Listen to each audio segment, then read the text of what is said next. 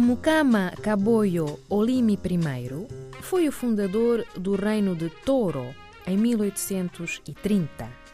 Diz a lenda que se revoltou contra o seu pai, imperador de Kitara, e declarou a independência da região sul. O reino do Toro faz atualmente parte do território do Uganda. Olimi I faleceu por volta de 1865.